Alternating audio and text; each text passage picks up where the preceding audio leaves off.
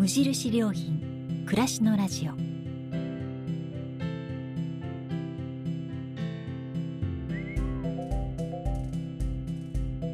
無印良品が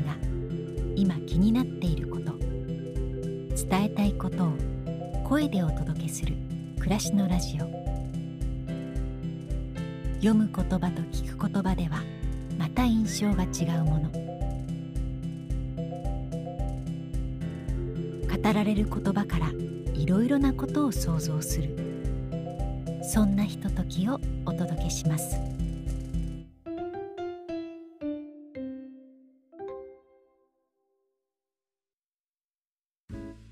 暮らしのラジオパーソナリティの清水です。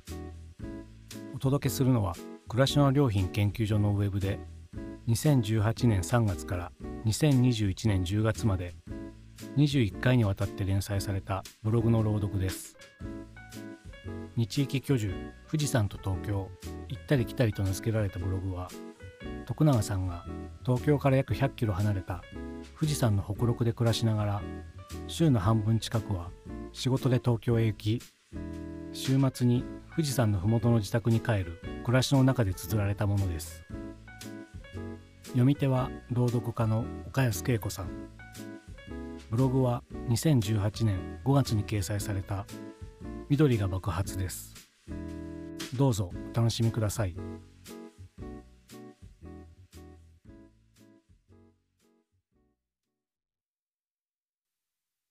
緑が爆発。まだ東京暮らしだった20年以上も前のこと。まだ幼かった息子を連れて新緑のこの地に遊びに来た時緑が爆発してると叫ぶのを見て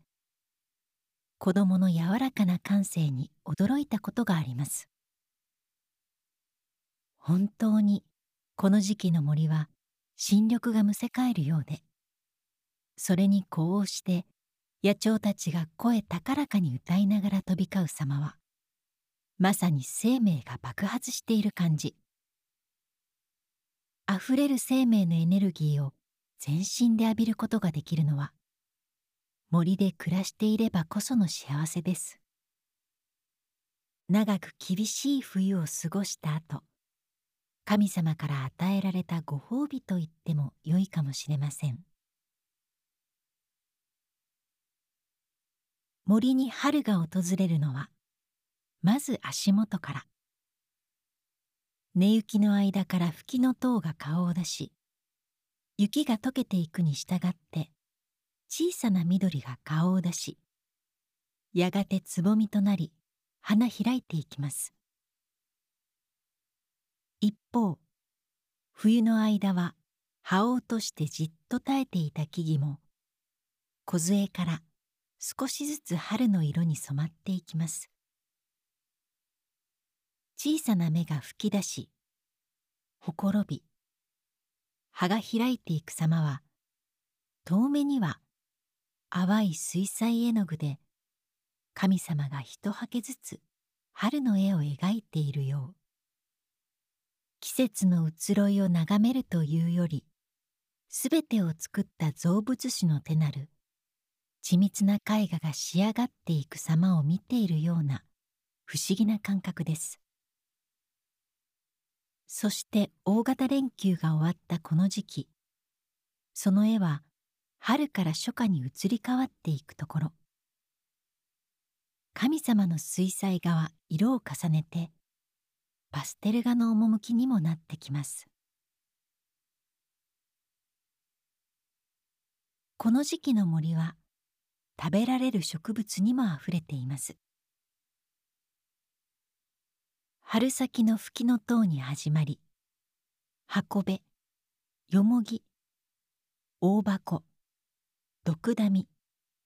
雪の下こごみそしてタラの芽や山椒の若葉野いちごなどなど。春の恵みを惜しげもなく与えてくれます。野鳥たちがにぎやかに飛び回るだけでなく野生の鹿やリスそして蝶や蜂アリミミズまでもが活発に動き出すのもこうした緑の爆発的な成長と無縁ではないでしょう。森に暮らしていると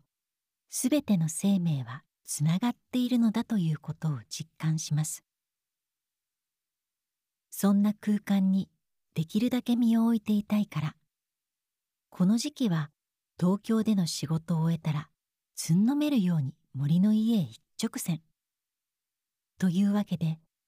東京の仕事仲間や友人たちにはどうしても不義理をしがちになります。皆さんごめんなさい。2018年5月23日。